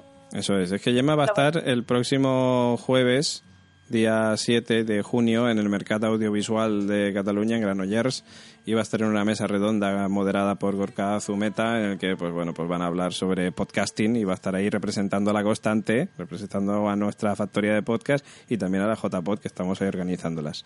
Ambas dos cosas, un absoluto placer y antes de que me acabes de despedir, recordad, la constante 1 tanto en Twitter como en Facebook como en Instagram y si no, info arroba laconstante.com, nuestro correo electrónico. Y no, y en la página web podéis encontrarnos, en el comenta y participa laconstante.com. Acordaros, la semana que viene queremos muchos más comentarios porque hoy nos habéis dejado muchos y muy interesantes. Así que nos vemos la semana que viene. Chao, chao.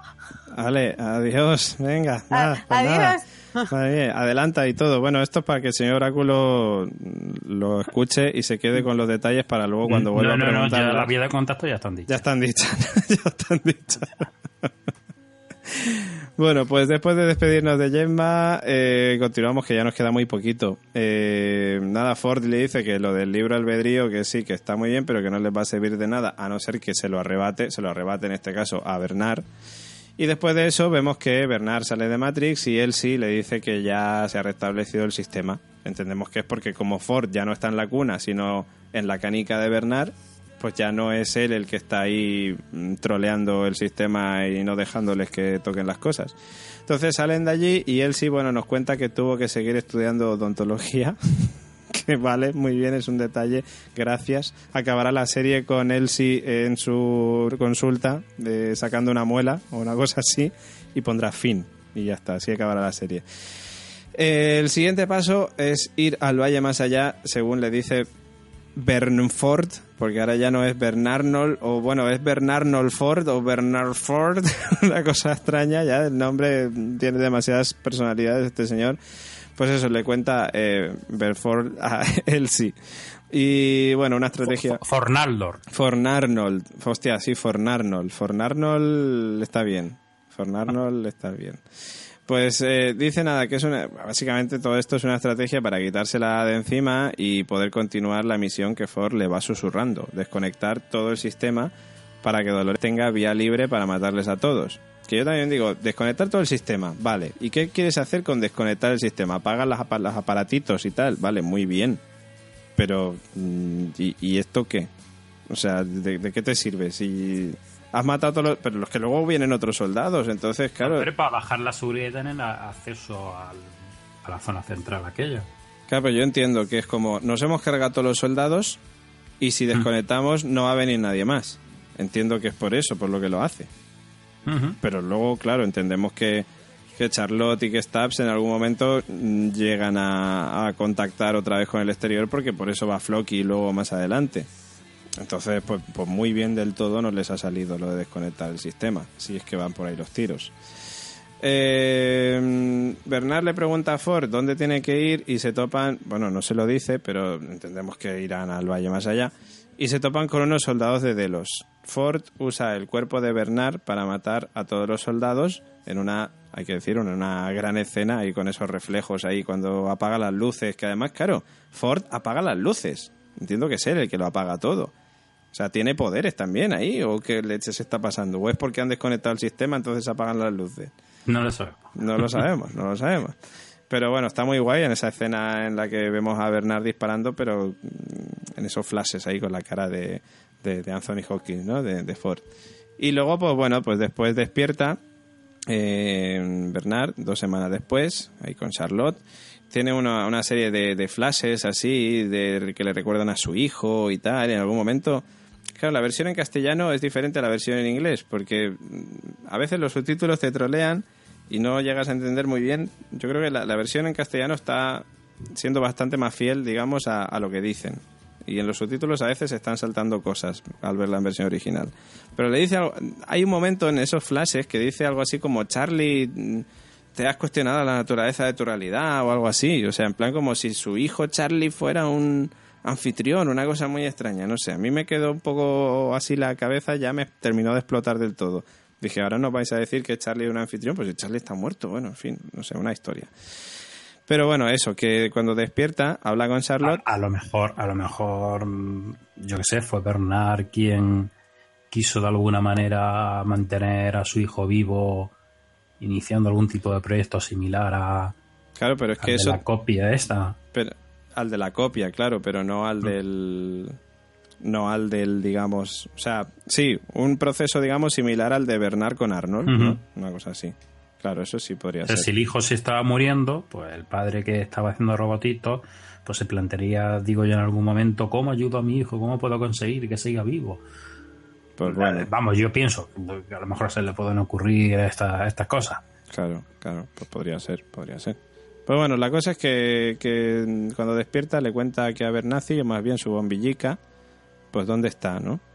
Mm, Bernard, de, de hecho, en ese momento mm, tiene un flashback que yo creo de algo de que no hemos visto aún, que aparece él como cogiendo una pelotita, una de las canicas y tal. Y bueno, y luego le dice a Charlotte algo que no podemos Eh, bueno, escuchar. pero esa era la pelotica de Ford, ¿no? La que hemos visto Mm. ya varias veces como ese como ese recuerdo que tiene de cuando coge la pelotita de Ford. Yo, yo interpreté que era Ford. Es que a mí no me encaja. Porque es como, si estaba preguntando por Abernathy, ¿por qué de repente un flashback de cuando coge la canica de Ford? No me termina de encajar. No lo sé. No sé, no sé. Y nada, pues eso, que le dice algo que no podemos escuchar, pero luego ya cuando entra en Floki, el hermano de Thor, dice que está en el sector 16, zona 4. Y pues eso. Y Floki dice, ah, pues entonces tenemos aquí un camino que seguir para ir al valle más allá. Y así es como se acaba el capítulo. Y nos dejan con el culo torcido, como otra semana más. y hasta la semana que viene que nos quedamos con ganas del siguiente capítulo, porque es que esto de verdad, Dios mío, menos mal que esta, esta serie es semana a semana y nos da tiempo a digerirla y a teorizar con ella, porque si es que si tienes que ver esto del tirón, yo no, no lo sabría, digo, no sé, me perdería muchos detalles, yo creo. Bueno, pues que después de esto ya nuestra compañera Gemma Yats ya ha dicho las vías de contacto, eh, tanto en Twitter como en Facebook como en Instagram, la constante 1. Y si no, pues ya sabéis que tenéis nuestra, nuestro correo electrónico info arroba laconstante.com por si queréis mandarnos un texto más largo y tal. Y si no, pues nuestra página web, laconstante.com, donde vais a encontrar también el botoncito naranja que pone apóyanos en Patreon y os va a mandar a patreon.com barra la constante, donde vais a tener por un lado mm, bueno, vais a tener muchas cosas. O sea, por un lado recompensas y por otro lado eh, objetivos. Nosotros nos hemos propuesto una serie de objetivos en esta plataforma, en Patreon, que queremos ir alcanzando gracias a vosotros. Gracias a vosotros, y válgame la redundancia, ya hemos alcanzado muchos de ellos. La página web nueva, por ejemplo, es de, eh, de esas cosas que hemos podido hacer gracias a vosotros. Y, y, más que estamos preparando, ¿no? Por supuesto, ya lo sabéis. Y ahí en recompensas, pues vosotros podéis ver pues un montón de cosas que hay para vosotros si elegís, dependiendo de la categoría que vosotros elijáis. Es decir, eh, pues eh, por ejemplo, la Barney Stinson y las superiores, pues podéis participar en sorteos. Que este mes tenemos el sorteo de la película Almas de Metal en Blu-ray, ojo, la película en la que está basada esta serie, Westworld, eh, que es una gran película, por cierto, muy buena película, y además con contenidos extras y tal, muy guay, que tenéis que echarle un ojo. Y luego, por otro lado, la tote bag de La Constante. Eh, luego también podéis escucharnos y vernos en directo, que tenemos ahí a Cristina Albalá antes, antes diciéndonos que entraba un ratico, pero que que estaba ahí a tope. Y que por cierto, decía Cristina Albalá que ella cree que Ángela es la única que ha muerto, de verdad. O sea, es decir, que cree que Clementine y que Lawrence pueden seguir vivos, pero que Ángela ha muerto de verdad. Que bueno, puede ser, pero no lo sabemos. Y bueno, pues esto y un montón de cosas más en patreon.com para la constante. Ahí tenéis todas las recompensas y ya os, os, os, metéis en la que más os guste, en la que más os convenga y ya está y que esta semana le teníamos que dar la bienvenida a alguien, si no recuerdo mal, a Skinenine, Skinenine, o Skinenine, o... yo es que soy muy malo, que os ponéis unos, unos nicks muy complicados. Álvaro, que se llama Álvaro, pues, pues Álvaro Skinenine, bienvenido a la gran familia de las series. Bueno, y después de esto, ahora ya sí, eh, vamos a los comentarios. Eh, señor Áculo, ¿los tiene usted ya abiertos? Sí, asiente con la cabeza. Tenemos ya abiertos los comentarios en nuestra web, lagostante.com, donde ya sabéis que encontráis todas las semanas ese comenta y participa del capítulo en cuestión de que vamos a comentar. Y tenemos unos cuantos, ¿eh? vamos a empezar, señor Áculo. ¿Qué nos dice Fleck? Pues Fleck dice, acabo de ver el capítulo y menuda liada llevo encima. Al final se me está haciendo difícil distinguir cuándo están en el presente, cuándo no es un flashback cuando Bernard tiene alucinaciones con Ford o cuando está con Hale y cuando con eh, Elise. Elsie. Elsie. Eh, eh, un lío de, de, cojones. A todo esto, Westworld, eh, como precuela de Altered Carbon, no estaría mal. No está mal. pues muchas gracias, Fleck, por tu comentario querido amigo y Patreon. Otro que también es amigo y Patreon es Ángel Pito que dice, al Valle de Allende todos. A ver, bueno, todos, dice. A ver si lo he entendido bien. Dolores era la esposa de Bernard. Mm, yo no, no lo he entendido así, pero bueno. dice, y por eso lo estaba comparando con Arnold, con Arnold, lo mismo que hacía Bill con Delos.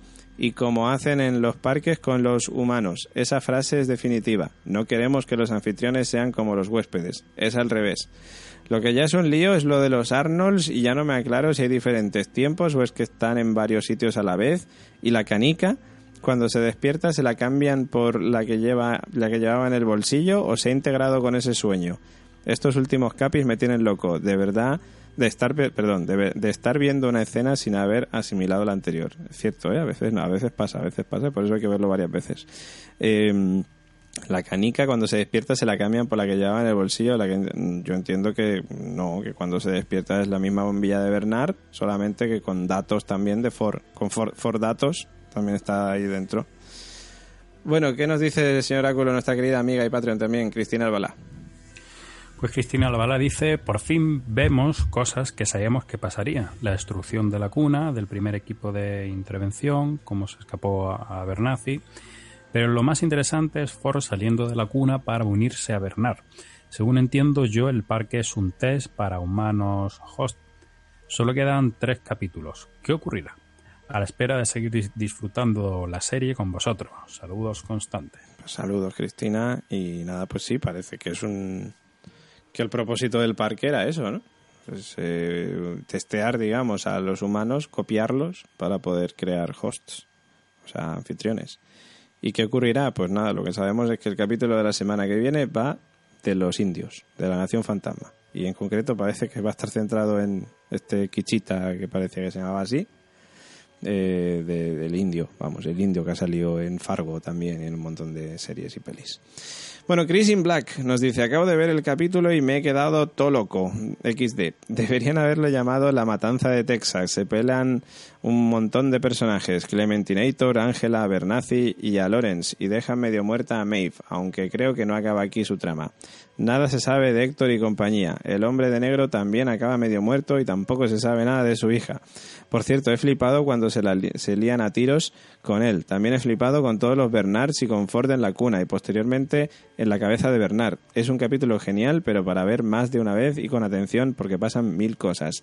Estoy ansioso por oír vuestro podcast y poner un poco de orden a este lío de capítulo y final de temporada y por ver el dichoso Valle de Allende. Saludos, sois unos cracks. Pues muchas gracias, Chris in Black, por tu comentario.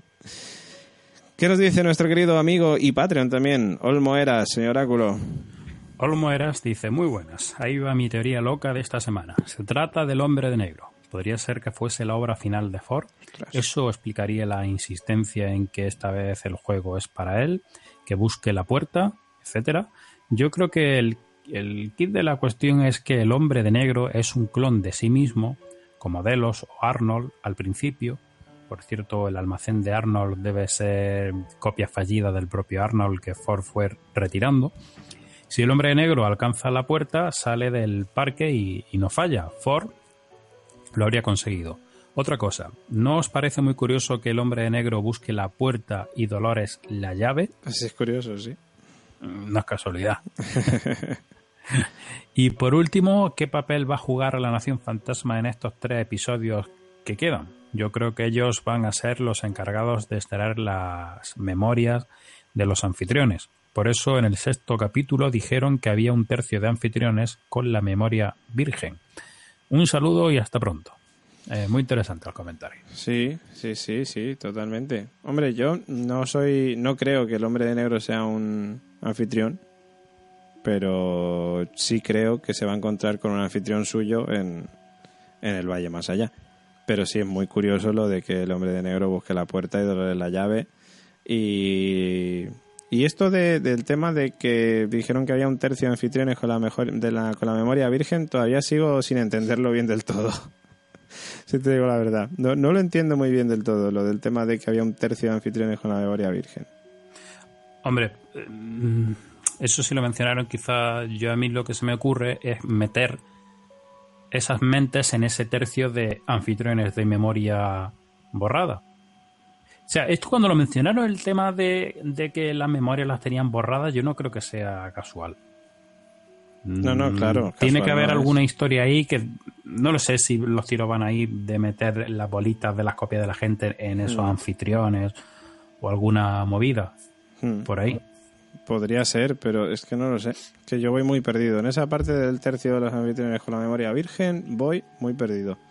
Así que bueno, en fin, que ya lo veremos. Y la Nación Fantasma, pues lo que hemos dicho, que la semana que viene va de la Nación Fantasma. Eh, muchas gracias por tu comentario, Olmoseras. Y Miguel on the road, también amigo y Patreon. Están todos los Patreons ahí a tope con Westworld. Dice, bueno, lo han mandado dos veces el comentario, pero dice, todos los diálogos de Ford en este capítulo son poesía y Mr. Hopkins los convierte en sublimes.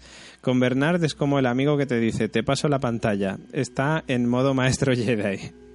Ford confirma que no ha influido en Dolores, ella es libre. Me encanta la ironía de Sizemore, busca seguridad y llega a la meseta en el momento del tiroteo.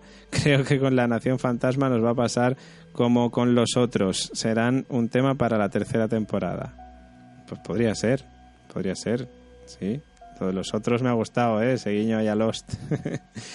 bueno, señor Oráculo, Itam nos deja tres comentarios y se queda tan ancha, ¿eh? Itam. Tan ancha. Y ya está. Dice, hola David, Eh, esto va para ti, ¿eh? Ah, pues Esta mañana he visto que había subido un mini podcast, que no lo he oído, así que me imaginaba que el capítulo 7 iba a estar muy muy bien. Pues acabo de verlo y aún estoy recogiendo los piños. Después de he oído tu mini podcast y, entien- y te entiendo perfectamente, no me extraña que necesitaras desahogarte. No sé qué decir de este episodio, salvo que necesito volver a verlo y escuchar vuestro análisis. Si me permitís un inciso, os diré que estoy volviendo a ver la primera temporada con mi chico. Por fin le he convencido. Y me he dado cuenta de una cosa que es una tontería, pero que a mí me ha hecho gracia. El Teddy que recoge la lata a Dolores en su bucle y que era un muermo, creo que era el rol de William que llegó por primera vez al parque. Bueno, amable, enamorado de Dolores. Quizá Quizá incluso el señor Oráculo que le eh, llaman. continúa, que me estoy recibiendo una llamada. Continúo, Disculpad. continúo. Sí, sí, está esperando una llamada importante del señor George R.R. Martin. Ya sabéis que el señor Oráculo pues tiene esos contactos, ¿no? De vez en cuando y, y- y necesita, ah, necesita atender a- al pobre de Martin. Continúa, David, si no te importa, y a ver si bien puedo Sí, sí, sí, sí, por eso, por eso. Yo, integrar al final. yo continúo, yo continúo. bueno, que dice que... mm, eh, bueno, pues eso, que quizá incluso a instancia del hombre de negro que disfrutaba quitándole de las manos a Dolores cuando llegaba por la noche a casa y veía que la estaban asaltando para llevársela al cobertizo. Tendría sentido sobre todo porque en este episodio nos revelan que aprenden de los huéspedes y al fin y al cabo el hombre de negro es el dueño o algo así, ¿no? En fin, que me he rayado, que estoy muy rayada. Saludos constantes, os oigo. Pues mm, sí, pero no. O sea, es cierto que el, rol de Teddy es muy parecido al rol que tenía William cuando llegó, pero, pero entiendo, o quiero entender, o, o- bueno, entiendo que, que William, cuando llega al parque, Teddy ya existía. Con lo cual, el rol de Teddy ya estaba inventado. Entonces entiendo que, que- que no, que no tiene que ver con, con William. Luego, por cierto, Itan continúa, dice, quería decir que a lo mejor hasta escribieron esa narrativa para, el di- para disfrute del hombre de negro. No sé, si no sé si se entendía mi comentario, pero estoy casi segura de que Teddy es William cuando llegó por primera vez al parque. O sea, que Teddy es y se comporta como era William antes de convertirse en el hombre de negro. Bueno, era, porque ahora es Teddynator gracias a Dolores. Ahora sí me despido, saludos. Eh, mm, sí, pero no. O sea, sigo estando, sigo pensando que el Teddy del principio era, era diferente. Aunque es cierto que el Teddy del principio también estuvo ayudando a. O sea, es decir, el Teddy del principio, el Teddy de hace 35 años, eh, o aprox, también ayudó a Dolores con el tema de Wyatt. Y él básicamente la, la ayudaba porque tenía como objetivo, digamos, ayudar siempre y proteger a Dolores. O sea, entiendo yo que, que- ese rol ya estaba marcado ya desde el principio y, no tiene nada que ver con William. Pienso yo, ¿eh? Pienso yo, que me puedo equivocar. Que, y tan, por cierto, otra vez dice, por cierto, a las órdenes de quién está Charlotte Hale. ¿Quién está detrás del proyecto? El hombre de negro parece que va a lo suyo, a jugar el juego de Ford, pero hay algo más en lo que participa. Y si no participa, ¿quién? Ahora sí, os dejo que voy a volver a verlo. Guiño, guiño, codazo, codazo.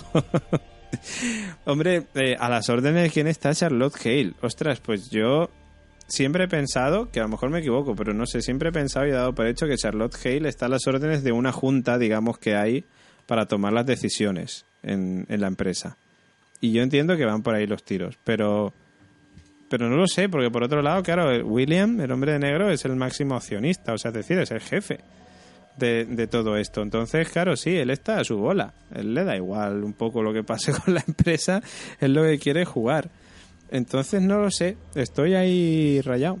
Eso quizá... Eh, eh, estoy aquí de nuevo. Sí, sí, el señor, el señor Aculo vuelve después de hablar con Martín. Yo creo que tienen que dejar material para una tercera temporada. Hmm.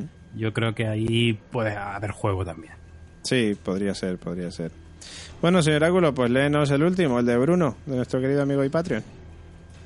Pues Bruno dice, vamos a ver, cuando sale el hombre de negro yo disfruto. Ah, bueno, cuando sale el hombre de negro yo- yo disfruto. Cuando sale Ford yo disfruto. Cuando sale Bernard, Arnold o su primo el empanado, yo me pierdo completamente. Cuando sale la Valkyria Hale también. Demasiados flashbacks que no sé ni dónde estoy. Donde sale Dolores, yo me duermo. Vuelvo a repetir, creo sinceramente que he metido demasiada, que han metido demasiadas cosas para esta segunda temporada y más cuando habrá tercera. Yo creo que una segunda temporada sobre el viaje del hombre negro hacia su juego ideal y algo de Dolores, Maeve y alguna insinuación sobre lo que realmente hacían, el parque habría sido lo correcto. Para que nos entendamos, quieren el sucesor de Juego de Tronos, pero se saltan etapas. Algo así como hace DC con su universo cinematográfico, que en dos películas quieren hacer como que lleva haciendo lo que lleva haciendo Marvel 10 años. Bueno, ese es mi punto de vista. Lo siento, pero esta temporada no me acaba de gustar como la primera. Saludos. Pues saludos también para ti, Bruno. a mí la segunda me está gustando más. Yo tengo una Sí. opinión distinta. Sí, a mí también. A mí también me está gustando más que, que la primera, bastante más. Eh, quizás también por eso, ¿no? Por el exceso de, de- de tramas que hay. El exceso de cosas y de, de entresijos. Bueno, a mí no me parece que haya un exceso de tramas. O sea, yo qué sé, mm, él menciona Juego de Tronos. Yo creo que Juego de Tronos había mm, más personajes y trama y más lío. Sí, eso sí. Pero, pero yo creo que se yo- refiere a- Y yo, a- creo que si están soltando tanto, tanto material es porque tienen algo interesante que ofrecer, aún así, para una tercera temporada. Sí, sí, yo estoy convencido. Pues que yo creo que Bruno se refiere a, las teorías, ¿no? A que, a que en Juego de Tronos sí que hay muchas tramas, es cierto que hay muchas tramas, es evidente que hay muchas tramas, pero que digamos que la finalidad un poco era lo del trono de hierro. Aquí lo que queremos es el trono de hierro y Daenerys lo que quiere es el trono de hierro y el otro también y el otro también. Y aquí es como que hay demasiadas teorías que no sabemos hacia dónde nos van a llevar. Que claro, yo entiendo que si va a haber una tercera temporada y no sé cuántas temporadas más habrá de Westworld, hay algo, evidentemente, mucho más allá de, todo lo que estamos viendo ahora mismo. O sea, es decir, no deja de seguir siendo esto una precuela de lo que va a pasar después. Nos pueden sorprender con, con algo más grande todavía de lo que se está desarrollando ahora en esta temporada con el Valle más allá. Así que veremos, veremos. Bueno, eh, pues nada, pues hasta ahí los comentarios que nos dejáis en nuestra página web, lacostante.com, en el comente participa, que ríete tú del Reddit, que nosotros también tenemos aquí unos oyentes con unas teorías estupendas y maravillosas. Bueno, señor Áculo, ahora yo creo que ya ha llegado ya el momento de, de irse, de irse yendo, ¿eh? Dos veces, Pues venga. irse y... Tú tienes la llave y yo busco la puerta. Sí, sí, sí, sí, buscar la llave y la puerta, eso es.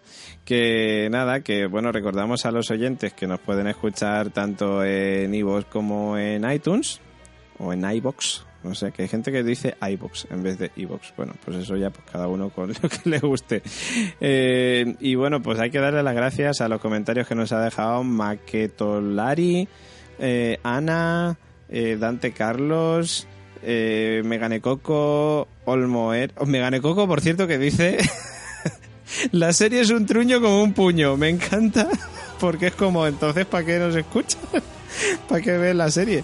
Pero bueno, en fin. Eh, Olmos, Olmo Eras que dice: Con respecto a la escena de sexo de la semana pasada, lo cierto es que esta gente no da puntadas sin hilo. Podría ser. Eh, que Dolores estuviera embarazada. ¿Te acuerdas que comentábamos en Oráculo lo del tema del embarazo y tal? Lo de... Pero lo- yo lo veo complicado, o sea, por la estructura que tiene eh, la máquina, yo lo veo que eso no puede ser. Yo tampoco, yo tampoco lo Yo lo veo. encontré, vamos, si ocurriera yo no le encontraría explicación a ver cómo lo explican. Sí, lo de la mini impresora 3D no lo terminamos de ver. No lo terminamos de ver. Oye, pero que nunca se sabe, ¿eh? Luego, ¿qué, qué pasa? Porque los personajes no envejecen, o sea, están siempre Claro. igual. Sale un, un niñito chiquitín y ya siempre se queda así, o crece un híbrido ahí de máquina robot, o qué, o qué es. Claro, pero para eso a lo mejor tendría que, que, que flungir ahí eh, Dolores con William, pero claro, es que ya los No, no lo anfitriones veo, ya no tenían veo, ¿eh? sexo con los humanos antes, con lo cual ya podrían haber tenido hijos. No lo vemos, no lo vemos. Pero bueno, veremos, ¿eh? Veremos. Que lo mismo nos sorprenden. Y bueno, y también le damos las gracias a nuestra querida Toñi Bepa. Bueno, que también lo voy a leer porque es que además deja un comentario para ese oráculo que dice, soy la única que recordó Tarantino este capítulo de la semana pasada. Dice, has tenido que disfrutar como un enano, mulé. Dice, besos, Jem. Y luego dice, oráculo, empezamos con las apuestas de Juego de Tronos. Ya tengo que ponerme al día, ¿eh? Tengo que mirarme por ahí filtraciones y demás para ponerme al día. Ahí estamos, ahí estamos. Estoy un poco desconectado. Como te había quedado un tiempo, estoy dejándolo que, que vayan, digamos, saliendo a la superficie, las filtraciones y demás para luego ponerme del tiro. Y luego hacer eh, postureo con los spoilers. Claro, para luego hacer postureo. pues señor oráculo, hasta la semana que viene. Nos vemos la semana que viene. Chao, chao. Y también se despide que nos ha hablado Mule, que espera que lo hayáis pasado muy, pero que muy bien. La semana que viene volvemos con otro nuevo episodio de Westworld y de Westpod. Chao, chao.